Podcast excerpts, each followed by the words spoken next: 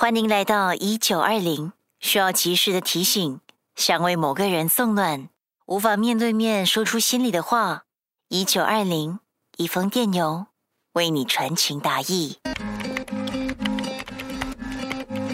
Yes，小三三广播故事一九二零第二集，请坐。我是个有话直说的人，所以就不拐弯抹角了。我是你是凯哲 Jane 的男朋友，对吧？你怎么知道？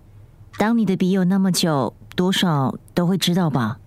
你收了他的钱，发我那些电邮，目的是什么？你不觉得这样帮他骗人很不道德吗？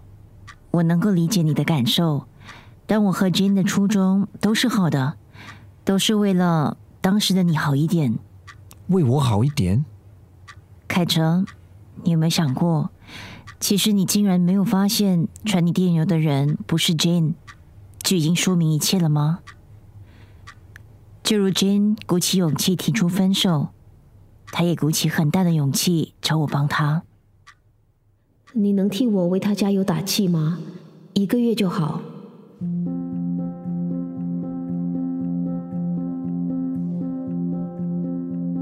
一个月，我们在一起好久好久了，在大家眼里我们是模范情侣，但我不知道我们继续走下去的原因，还是不是为了爱，还是只是不想辜负每一个人对我们的期望。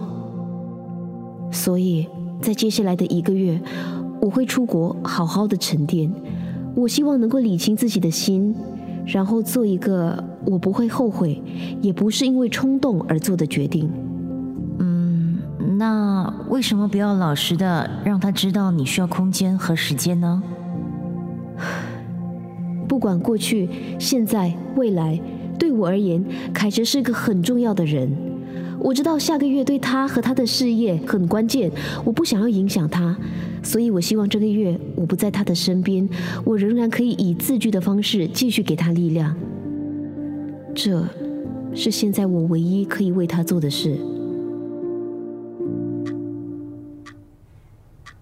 你告诉我这些，是为了想让我觉得你还有一九二零所做的是有多了不起，是吗？你误会了，我只是觉得你是自以为自己有多了不起，以为自己是个圣人在送暖。但你有没有想过，或许对方根本不想收到那些电邮，那些没有灵魂的字句，一封电邮为你传情达意。我严重怀疑你开始一九二零的目的。我不欠你一个答案，你是心虚吧？